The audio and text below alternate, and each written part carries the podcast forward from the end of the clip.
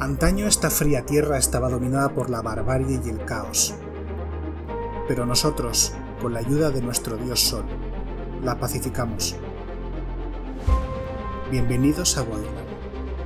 Hola a todo el mundo, os doy la bienvenida a Level Up, un podcast ofrecido por Ediciones Shadowlands dedicado a Dungeons and Dragons en el que te echaré una mano para acercarte al juego y empezar tus aventuras en sus mundos. Yo soy Noche Master y hoy hablamos de otro producto de Shadowlands que usa el motor de juego de Dungeons Dragons quinta edición.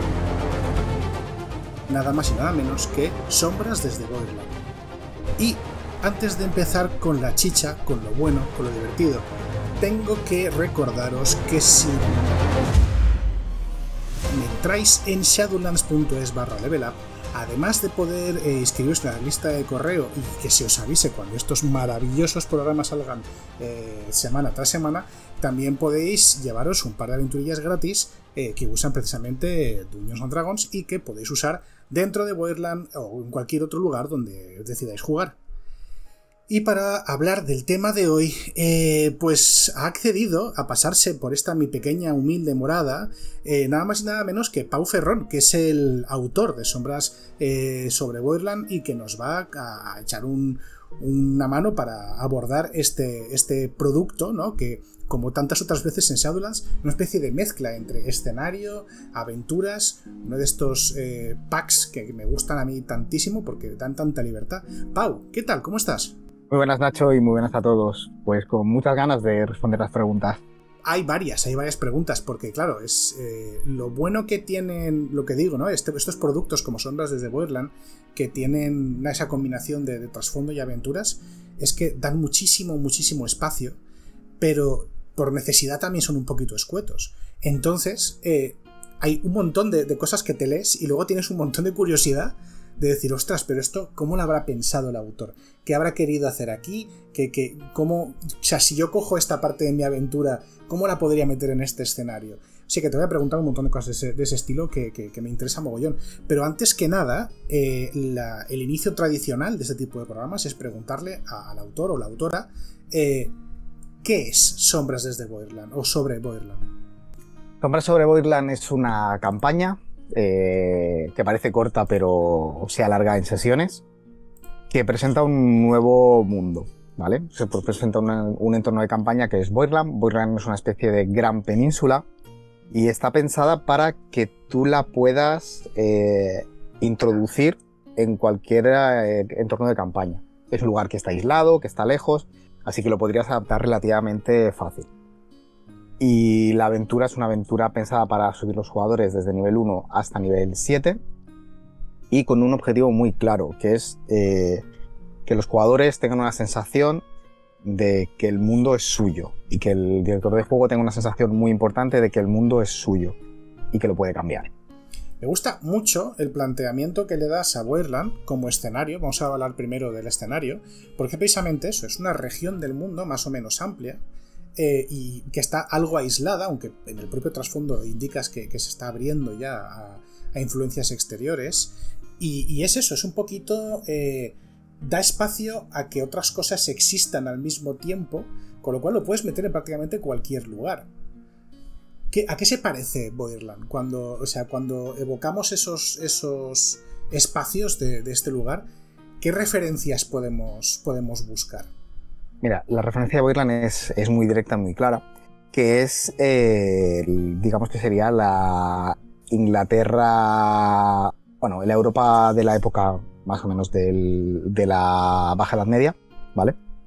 Además, eh, muy influenciada por, por mitología o, o, por referencias estéticas muy, pues muy, ya te digo, muy de caballeros artúricos y demás. Y luego hay toda una parte, una parte más mística, que chupa mucho de mitología céltica, escandinava, mm, sobre todo, ya te digo, céltica, muy, muy céltica. De ahí vienen los alúreos, serían pues esos caballeros más típicos de brillante armadura, dios único, mm, fieles, con un código de honor. Y los tirnos, que, que están extintos, pues representan a esos pueblos pues un poco más, eh, lo que más se ha llamado mal, pueblos más bárbaros, eh, mucho más ligados a la tierra, mucho más, eh, bueno, pues que es la gente además que es original de Voidland, los alurios en extranjero.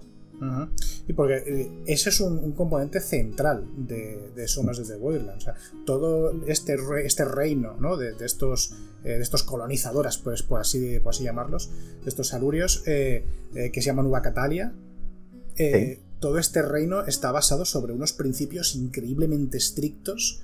Que están alrededor de un código de caballería, un código de honor, del concepto de nobleza, y del concepto de, esa, de esa religión del dios sol, del, dios único.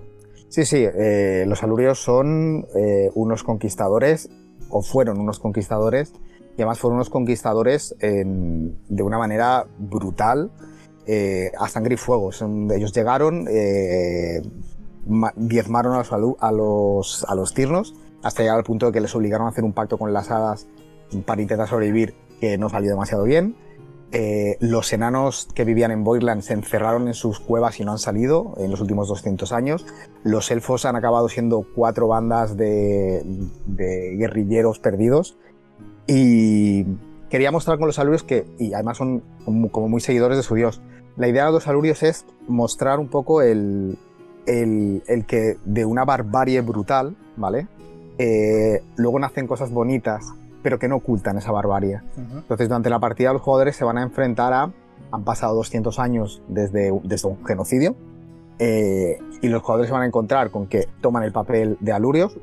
Si, es más, si los jugadores quieren, toman el papel de auténticos nobles alurios, de cazas importantes, y durante todo el desarrollo de la campaña ellos van a ver, la temática es ver las consecuencias de lo que hicieron sus antepasados y cómo esas consecuencias chocan con eh, ahora abrimos el mundo, nuestro, nuestro pueblo se abre y la gente que viene de fuera, pues algunos se empiezan a dar cuenta de lo que hicimos, cómo gestionamos esto y sobre todo, qué opción, o sea, qué posición nosotros tomamos a nivel individual como jugadores y como personajes sobre esto que pasó y qué vamos a hacer. Es muy interesante, desde luego. Es, cierto que, choca un poco ese punto de partida ¿no? del que salimos con este código de caballería, que ahora te preguntaré sobre, sobre el tema, eh, con, esa duda que va creciendo a, medida que vas avanzando en las, en las aventuras.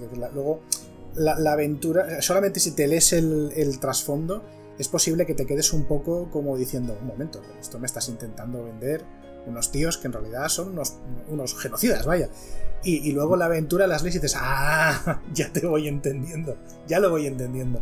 Pero a las aventuras iremos un poquito más, más tarde. Eh, el centro de, lo que es el grupo de personajes jugadores eh, se basa en este concepto de, estos, de estos magos y de estos caballeros, en todo caso son, son nobles, ¿no? aventureros nobles, por así decirlo, eh, que tienen como, como virtud la, defensa de su tierra y de sus habitantes. Sí. En, en Macatalia hay un concepto que es el código, que es un código de honor. Y sobre todo es muy importante que tú para ascender socialmente tienes que jurar el código. Y jurar el código no es hacer simplemente, pues eso, decirlo en voz alta. Tienes que pasar un tiempo de peregrinaje en hermandad, o sea, tú con otras personas que hayan jurado el código y eh, demostrar tu valía, ¿vale? Tú puedes ser noble, por encima de noble está caballero, caballeros son todos aquellos que han jurado el código y son hombres de armas de cualquier tipo. Puede ser un, un pícaro, un explorador, incluso un monje, que sería muy loco, pero podrías hacerte un monje caballero. Y luego están los magus, ¿vale? Los magus son los practicantes de magia que han jurado el código. Porque el gobierno de Nueva Catalia es un gobierno, es una teocracia, gobiernan los magos. O sea, el nivel más alto es ser un magus, o sea, eres un practicante de magia, además eres noble, los plebeyos tienen prohibido hacer magia bajo cualquier concepto, pena de muerte. Y claro, em, si tú quieres poseer, si tú quieres poseer castillos, tienes que ser magos. Si quieres poseer eh, tierras, tienes que ser caballero. Da igual tu linaje noble. Si tu linaje de noble no da un caballero o un magus, mm, tu casa desaparece. Se acaba. Y ahí dentro entra quién quiere ser un magus. Porque hay gente que querrá ser un magus porque sigue el código a rajatabla. Pero también hablo hablo, mucho de toda esta gente de que, hostia, es que eres el único hijo de la familia y vas a seguir el código por narices y vas a ir a, y vas a, ir a tal. O tienes ambiciones políticas, entonces tienes que fingir que sigues el código. ¿Vale? Me gustan mucho los, los grises. Y esta era la idea. Y luego, dentro de la hermandad está todo el resto de gente que sigue a la hermandad, porque hay nobles, pero, ostras, pues a lo mejor nos interesa tener un explorador, un batidor, o a lo mejor nos, interesa tener un sanador, eh, porque lo único que está al mismo nivel que un noble es un servidor de sol, que es el dios único de Nueva Catalia. Es muy interesante porque, así como las reglas básicas de Dungeons and Dragons se nos explican las clases, tiene un enganche, evidentemente, con el trasfondo de, de, Dungeons and Dragons, el trasfondo de, no escenario, por así decirlo, que nos dan por defecto, eh, pero realmente todo eh, la clase se nos va construyendo a través de mecánicas. Eh, a ti te explican lo que es un bárbaro, pero luego todas las mecánicas del bárbaro van a ir afianzando lo de un tío que entra en furia, que es más duro que las uñas, que tal. Sin embargo, aquí lo que hacemos, eh, lo que me da la impresión al menos que, que se hace es enfocar las clases de personaje desde fuera y iluminándolo desde el escenario. Es decir, los magos, hay varias clases que pueden ser magos. El mago es la más perfecta, pero no es la única posible. Pero luego cada una de las clases se puede enfocar bajo una serie de lentes distintas. Entonces, mola bastante. Eh, pero yo te voy a preguntar eh, sobre cómo enfocas eh, prácticamente lo has dicho ya, ciertas clases que igual quedan un poco en tierra de nadie. Porque esto lo, mencionas en el, libro, pero así me parecía, me parecía eh, una buena idea hablar de ello. Claro, tú puedes ser un pícaro y ser un caballero. Si tu ascendencia es la adecuada y si haces el juramento. De hecho, puedes ser un pícaro y ser un magus si eres un pícaro arcano. Claro, efectivamente, a eso voy, sí, sí, sí, exactamente. Pero luego hay algunas clases que son difíciles de encuadrar, ¿no? Porque es difícil ver quizá a un bárbaro jurando como, como caballero, aunque bueno, quién sabe. Eh, o lo que decías del monje. Y hay algunas clases un poco complicadas de encuadrar también, porque un hechicero puede ser cualquiera. ¿Qué pasa si un hechicero nace en el pueblo llano? ¿Qué hacemos con él? ¿Y cómo, cómo qué hacemos con los brujos, por ejemplo? Vale. Eh, si nace en el pueblo llano, tienen un problema. O sea, más les vale hacerlo todo de tapadillo y callados porque la magia es algo que es exclusivo de los nobles. Luego ya entro a jugar en qué pasa cuando llega gente de fuera que hace magia, que es gente importante a la que no le puedes matar por hacer magia. Si eres un. Si eres un noble y eres hechicero o eres brujo, te van a vigilar. Porque tu magia no es de origen arcano. Tu magia, tu magia es de, origen arcano es. Lo que no, es, una, no, es, una, magia nacida del estudio, de libros de magia y demás, ¿vale? Esa es la, virtud, pues, ese es el arete de los magos por ejemplo, el, hago dos ejemplos. El ejemplo del, hechicero, pues bueno, haces magia eh, y te van a controlar. Te van a controlar porque tu magia no nace del estudio, pero es innegable que haces magia. Búscate tú la vida para justificarlo. Es que Sol me ha bendecido así, que eres un hechicero divino. Ahí no tendrías ningún problema.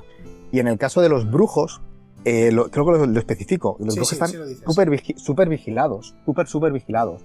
Eh, y normalmente acaban, pues eso, con, gente que, les, que los tiene muy de cerca y muy, muy observados. Claro, es que el brujo, es que el brujo la, magia nace de un pacto. Es que, claro, si tienes mm. un brujo de origen, de origen divino también, eh, de origen celestial, pues bien sobrejuelas, pero es que tu brujo puede tener un, un patronada, y ahí la hemos liado. Imagínate qué historia más guapa la de un hijo de una noble familia que es totalmente incapaz de aprender magia y al final necesita hacer un pacto con un demonio, con un ser de otro mundo o con un hada que tiene un peso bastante importante en, en para conseguir hacer magia, para conseguir tirar a su familia hacia adelante. Al final, y esto es como idea de diseño, em, muchas veces se dice que en Dungeons and Dragons las clases son muy cerradas. Y es verdad si no le pones inventiva. Un, buen director de juego y un jugador creativo pueden llegar a pequeños pactos en los cuales una, clase puede pasar a otra. Porque, por ejemplo, lo que tú decías del bárbaro, ¿no? El bárbaro es un personaje que para jugar un código y tal. Bueno, podemos hablar de mucha literatura de bárbaros, empezando por Conan, que tiene sus propios códigos de honor. Sí, sí, sí. Pero, ¿por qué no un bárbaro no puede ser un caballero que se ha criado mm, en unas tierras lejanas? Porque un bárbaro no puede ser el hijo de un caballero recuperado después de mucho tiempo que se ha criado entre lobos. Al final, em, las clases son pequeños arquetipos o grandes arquetipos que tú puedes coger para lo que tú quieras. Y yo siempre digo lo mismo, trincha, corta, deconstruye y vuelve a construir. Y si todo falla, es lo que dices tú. Además, tienes dos opciones adicionales, que son o ser un plebeyo, porque al fin y al cabo a ser hermandades de, de, estas protagonistas, son la party, por así decirlo, en Somas desde Borderland, eh, sobre Borderland, como estoy yo en el desde, eh, al final son, son hermandades de, de, magus y de caballeros y de sacerdotes. Eh, que tienen también, de vez, pueden incluir también gente del pueblo que sean especialistas o extranjeros. o sea, esa es la otra, la otra puerta de entrada de cosas exóticas, por así, por así decirlo. De hecho, en todos los grupos de Boirland que he dirigido y que he visto, siempre ha habido al menos un plebeyo. Siempre, siempre. No deja de ser una buena idea. Si todo el mundo que ha jugado, eh, yo que sé, Ars Mágica, por ejemplo, sabe que es importantísimo tener plebeyos bueno, eh, los, los magus no se llaman magus por nada. Claro, claro, me lo imagino. Eh, este juego bebe mucho de, de Ars Mágica, bebe mucho también de, bueno, ese vive un poco de la idea de Ars Mágica girada, ¿no? En Ars Mágica los, los magos tienen la marca del mago, esta que todo el mundo les mira mal. Yo eso lo quería girar y bebe mucho de Pendragón, porque eh, los magos juran el código. O sea, un mago tiene que ser valiente, un mago tiene que ser honrado, un magus tiene que ser eh, fiel siervo de sol, un magus tiene que defender al débil. ¿vale? Y la idea de, del caballero andante lanzando bolas de fuego, pues, pues es muy chula. Pues sí, para qué negarlo. A mí, a mí me molaba mogollón. Hay un par de cosillas más que me gustaría eh, hablar respecto a, cómo se enfocan. Eh, claro, porque esto estamos hablando de que es un libro que vamos a usar, en, todo caso, en conjunción con el manual básico de, de Dungeons Dragons, ¿no? Al menos con el SRD, con las reglas liberadas. Sí. Eh, entonces, claro, razas de personaje, porque Sombras tiene es un entorno muy humanocéntrico. Esto le pasa lo mismo que le pasa, por ejemplo, a, a este juego que voy a decir enseguida en cuanto vale Bridgewater que no me salía con lo que me gusta y no me salía. Bridgewater no o sea se sabe que hay otras otras razas pero está centrado casi exclusivamente en los humanos. Sin embargo qué ha pasado en en, eh, en qué ha pasado con las demás razas pues que se las pasaron a cuchillo así alegremente eh, digo los enanos llegó un momento que cerraron la puerta tenían un plan. Esto ya en Borderland 2. Ahora te voy a hacer spoiler. Vale, vale. Eh, está, perfecto, está perfecto. En Borderland, razas nativas de Borderland solo planteo elfos y enanos. ¿Vale? Eh, yo a los Tieflings no los considero una raza, los considero una situación que se da. ¿Vale? Eh, entonces, en Borderland, los enanos se encerraron. Llegó un momento que dijeron: Mira, esta guerra no la podemos ganar así, nos vamos. Los elfos plantaron cara lo que pasó es que les reventaron la civilización, que era posiblemente bastante más avanzada que la de los alurios, pero por cuestión de números acabaron, acabaron cayendo y los elfos han sido relegados a ser, bueno, poco menos que bestias, que los alurios cazan alegremente. Los elfos con los tinos vivían pues, con sus cositas, ¿no? Pero... Y bueno, ahora mismo es el que veo, el que mato. Esto luego es muy divertido en partida, eh, porque pasan cosas con elfos. ¿Qué pasa? ¿Dónde está la gracia? que de repente eh, la reina archimaga decide abrir las fronteras, que esto está muy inspirado en la restauración Meiji y demás, y que de repente te vienen eh, tres elfos, que además son magos, que además son representantes de su nación con la que impepinablemente tienes que negociar, y este tío de repente empieza a oír que a su gente, que no, que no es su gente, pero que a su raza aquí la cazan. Jugar un poco a esta idea de, uy, ¿qué hemos hecho? Uy, ¿qué estamos haciendo? Uy, los cadáveres que llevamos atrás me, gustó, me, no sé, me interesaba bastante. ¿Abro la puerta a que los jugadores sean de otras razas? Claro, puede ser un extranjero. Incluso podría ser, si te pones muy tal, pues un elfo vendido, podría ser un elfo amaestrado, ¿vale? Sé que son temáticas que son complejas, ¿no? Porque estamos hablando ya directamente de esclavitud, de sometimiento y demás. Pero yo soy una persona que cree que el, rol no deja de ser literatura y por tanto, como una literatura más interactiva, y por lo tanto como, como literatura es arte y como arte tiene la obligación de hacer que la gente se plantee cosas. O sea, no, no le puedes dar a la gente las cosas más caritas, en plan de no, tienes que pensar así, porque esta es la manera de pensar, sino les tienes que llevar un poco a la reflexión. Ya te digo, Boyland nace de que posiblemente tus abuelos eh, fueron unos genocidas. Mm. nace de que posiblemente tengas unas creencias que choquen de manera moral con la moralidad del propio jugador y que te puedes encontrar. y bueno, ahí está un poco también el, juego y el interés. Muy interesante. Eh, la cuestión, o sea, la otra cuestión que te, quería también comentar, creo que va muy de la mano de lo que acabamos de hablar. Y es de cómo se, cómo se, enfoca normalmente la religión en Dungeons and Dragons, que suelen ser panteones eh, estilo clásico de dioses antropomorfos. Pero aquí el panteón, bueno, panteón no, mentira, la religión por defecto es ferozmente monoteísta, es la, religión al sol, el culto al sol. Que hasta, los eh, paganos, que son los druidas, de alguna manera se relacionan con el culto al sol, por la cuenta que les trae. Bueno, eh, explico. La idea de hacer el culto al sol era em, hacer algo que los jugadores dar cuatro líneas, que los jugadores pudieran relacionar mucho con eh, que ellos se podían crear su propia idea de la religión. Esto es, un truquito que se utiliza mucho en literatura, que es hacerlo similar a. Entonces el, el, lector o el jugador rellena los huecos. Eh, yo me he dado cuenta que en las partidas que han dirigido otros, la Iglesia Sol ha sido bastante más eh, tirana de lo que yo le había planteado. ¿Por qué? Porque tú dices que una, una iglesia es monoteísta, que además es una iglesia que ha cambiado sus dioses, los dioses extranjeros los ha transformado como en subdioses al servicio de su Señor. Cuando dices además que pide celibato, que pide diezmo, la gente escucha diezmo, monoteísta, tal, y la asimilará muy rápido pues lo que podría ser una religión más tipo cristiana o más tipo unas religiones que tenemos nosotros, con lo cual el jugador le va añadiendo cosas. ¿Qué pasa con Sol? Eh, los alurios vinieron aquí por, por, una persecución religiosa. Ellos les perseguían por adorar a Dios como el único, a Sol como el único Dios. Cuando llegaron aquí, se ocuparon de que no hubiera más dioses. Había unos dioses paganos que dijeron, no, no, pues estas tres diosas ahora se llaman las servidoras de Sol. Y en vez de llamarse tal, tal y tal, pues se llamarán la espada, eh, la sanadora y la plañidera. Pues venga, perfecto. Eh, todos los dioses, todas las cosas, para ellos son espíritus, demonios y demás. Al final es lo que hacen todas las religiones, ¿no? Las religiones siempre...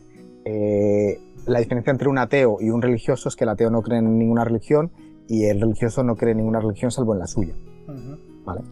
De esta manera, pues creas un grupo. ¿Qué pasa? Que ahí me chocaba muy fuerte con, hostia, es que si alguien quiere ser un druida o incluso un ranger, un explorador, va a ser complejo porque, porque esta gente tiene poderes y son poderes divinos.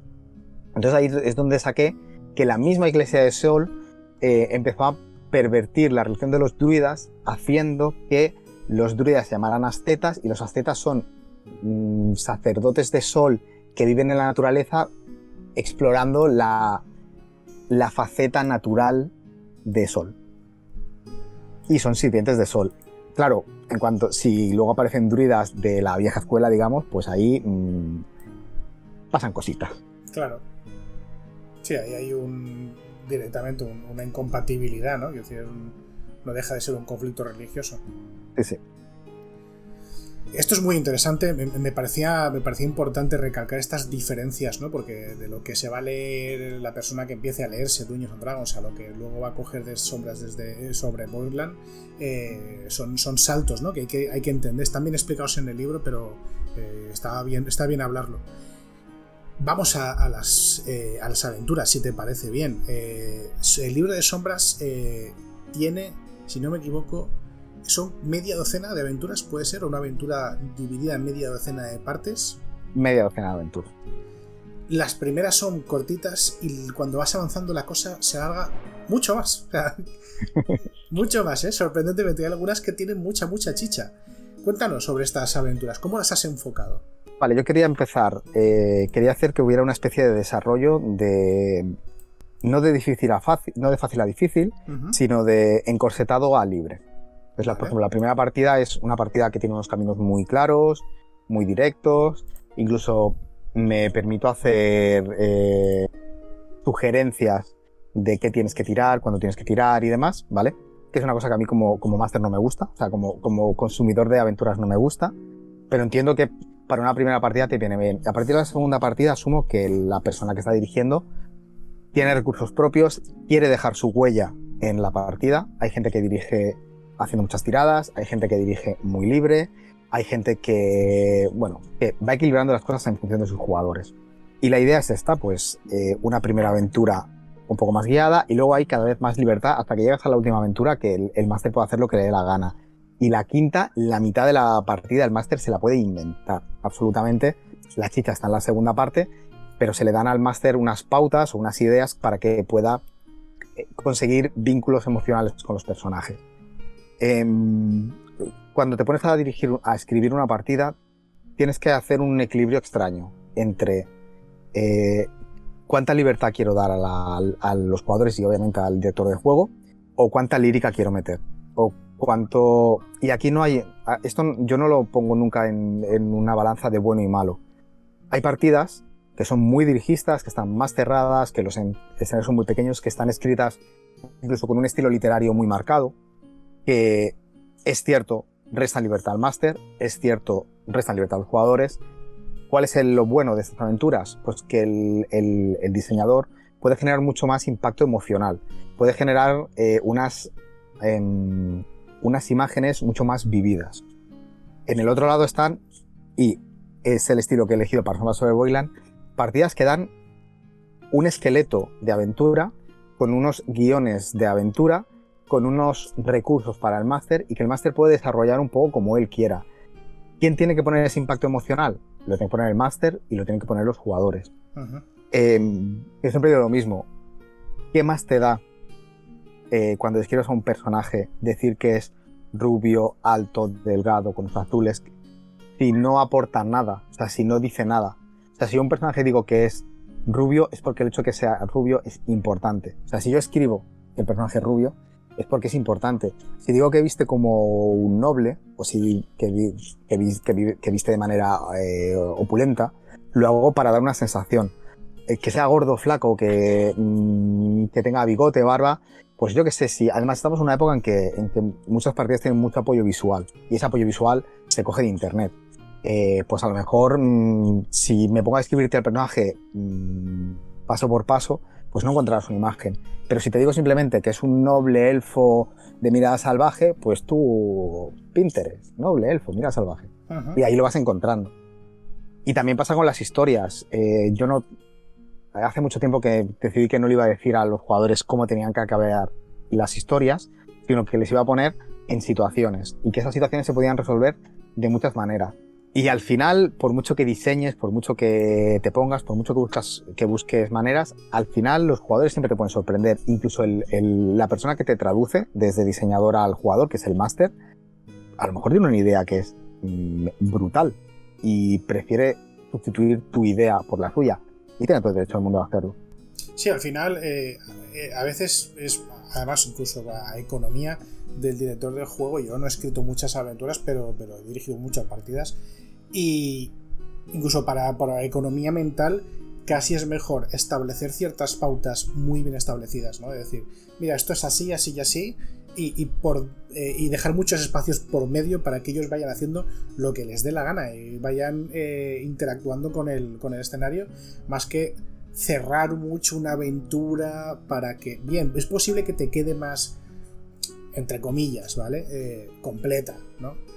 Pero realmente el, ese nivel de previsión está, para poder conseguirlo, estás consumiendo libertad, estás consumiendo agencia del, jugador.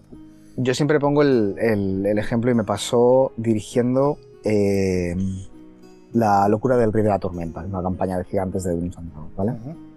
Eh, me parecía, o sea, yo de esa aventura aprendí cosas malas, aprendí muchas cosas buenas también. Pero, por ejemplo, aprendí que que has de darle un motivo a los jugadores para jugar. Sí. los personajes tienen que implicarse en la trama por algo, no se van a implicar porque y esa parte adolece un poco de, eso. Y luego no hay nada peor en una aventura que leer que los jugadores tienen que llegar a un punto de hacer una tirada y que si no llegan a ese punto y no hacen esa tirada, la aventura no puede avanzar. Pero es que además si llegan a ese punto y hacen esa tirada y por lo que sea tienen mal día y esa tirada falla, eh, te para la aventura. Y eso no, no lo puedes permitir. ¿Vale? Tienes que, o sea, una aventura, si alguien falla una tirada, la aventura no puede pararse, tiene que ir por otro camino. O sea, la narrativa cambia, va por otro lado y ya está. Em, tener estos puntos, estos cuellos de botella, que si no se llega o si no se superan, eh, pues hay una debacle y tienes que evitarlo. Yo siempre digo lo mismo em, cuando, cuando te pones a, pues, cuando te pones a dirigir, cuando te pones, cuando te pones a diseñar, eh, tienes que contar mucho con los recursos del máster. Los másters hemos aprendido a solventar estas cosas. Por ejemplo, no pidiendo tirada. Por ejemplo, eh, si fallas esta tirada, vas a conseguir lo que quieres, pero vas a tener una penalización X. Eh, mil maneras. O en vez de hacer una tirada de percepción, decir, no, mira, que tiene la percepción más alta, lo ve. Y punto. Que al final, si quieres que pase, fuerza que pase. Los jugadores ya se ganarán. Eh, los, jugadores tienen que, tener la sensación de que se están ganando el pan, ¿no? Y que las cosas cuestan. Ninguna, ningún libro empieza, empezaron y lo consiguieron toda la primera. Siempre hay conflictos por medio. Los jugadores tienen que, tienen que ver que las cosas las tienen que ganar, pero hay momentos en que no pasa nada por darles cosas. Si las necesitas, dáselas. Claro. A veces, es que a veces viene hasta bien, porque claro, es que por alguna parte va a tener que llegar la información. Es decir, mm. reducir todo el caudal de información a, tiradas exitosas eh, tiene ese riesgo, ¿no? Que si no hay tiradas exitosas, eh, vas a tener que dárselo y a lo mejor para llegar a ese punto ya te suena forzado, te sale forzado. Es mejor ir, dosificando desde el principio. Y luego hay una cuestión de estilo de juego. Eh, ahora estoy preparando unas partidas, ¿vale? Entonces, mm, fase de. O sea, llegando al límite, antes de entrar al jaleo, fase de búsqueda de información y más. Los jugadores pueden eh, encontrar esta, esta, esta, esta, esta información. El cómo lo consiguen dependerá de ellos, dependerá si el máster les quiere hacer tirar, dependerá de si quiere ir rápido, dependerá si hoy en vez de jugar, en vez de tener cuatro horas, tenemos solo dos y esto nos lo pasamos rapidicos, lo dice un señor en la calle. Depende de muchas cosas. Sí, sí, sí, no, estoy completamente de acuerdo contigo. Dos cosillas más, eh, Pau. La primera, creo que lo has dicho ya eh, en varias ocasiones, pero te lo voy a volver a preguntar por sintetizarlo. ¿Qué consejo le darías a alguien que coge por primera vez tu libro? Que se lo haga suyo. Que rellene los huecos como le dé la gana y que haga lo que haga no va a ser, no va a estar mal. Porque al final Boylan lo he escrito yo, pero yo entiendo que en cuanto alguien coge el libro y empieza a dirigirlo, se lo hace suyo. No voy a en todas las partidas que he visto emitidas, alguien ha metido cosas de su, propio, de su propia cosecha y me parecen todas maravillosas. Además es que no solo lo dices en el libro explícitamente, sino que además es que hay un montón de, sitios donde se ve claramente, solo leyéndolo, aquí encaja esta pieza perfecta. Aquí encaja esta movida perfecta. O sea, está, está lleno de, ideas y sugerencias para meter el contenido propio. Hay, por ahí un atlas de Boiler, que espero en algún momento salga a la luz, que es básicamente unas páginas de eh, explicar los explica básicamente los topónimos de, de, y dejando pequeñas semillitas de aventura. Eso es maravilloso. Eso es lo mejor que hay. Esos gacetiers, ¿no? De, sitios de concretos y qué puede estar pasando en cada uno de ellos. Bueno, con eso ya ves, eh, en Savage Worlds está 50 brazas, ¿qué es eso? O sea, es un, escenario campaña que lo que hace es eso, describirte sitios y lo que está pasando en ese sitio. Y eso puedes tirarte jugando años y años y años. Eso me parece maravilloso. Y la segunda cosilla, Pau, que ya para ir cerrando, eh, yo para agradecerte eh, que te hayas pasado por aquí, eh, me gustaría darte un momentito para que hicieses la más exagerada y descarada autopromo que quieras o recomendar lo que más te apetezca, porque yo sé que además de haber escrito sombras sobre Boirland, también has escrito bastantes otras cosas. Sí, eh, más allá de sombras sobre Boirland, en rol ahora he sacado hace poquito una aventura que se llama Rituales Goblin, que dentro de una campaña que se llama Discos del Recuerdo, que es todo lo contrario a Boirland. Playa, sol, goblins, muchas razas. Eh, con Shadowlands participé en una antología de Omertá. En Shadowlands estoy sacando ahora cositas de terror. A veces salirte un poco de lo que es eh, Dungeons and Dragons, pues siempre está bien. Yo como jugador literalmente le doy a todo. Me da igual un PBTA que un DD, que un OSR, que ponerme experimental y jugar cines bizarros. Y luego además de escribir juegos de rol, soy escritor de narrativa. Tenéis una novela que se llama Lanza de los Árboles, que va de árboles calenturientos. Eh, Interesante. Es, una novela, es un mundo en el que no hay suelos, como una especie de gigante gaseoso, y la gente vive en árboles gigantes. Y el leitmotiv de la aventura, que es eh, primero un homenaje a Terry Pratchett y como se explica en el primer capítulo, lo puedo contar libremente, es que el, el árbol en que van todos los personajes entra en celo y no lo pueden controlar. Ah, Y no es de humor. Parece que es de humor, pero no, no es de humor.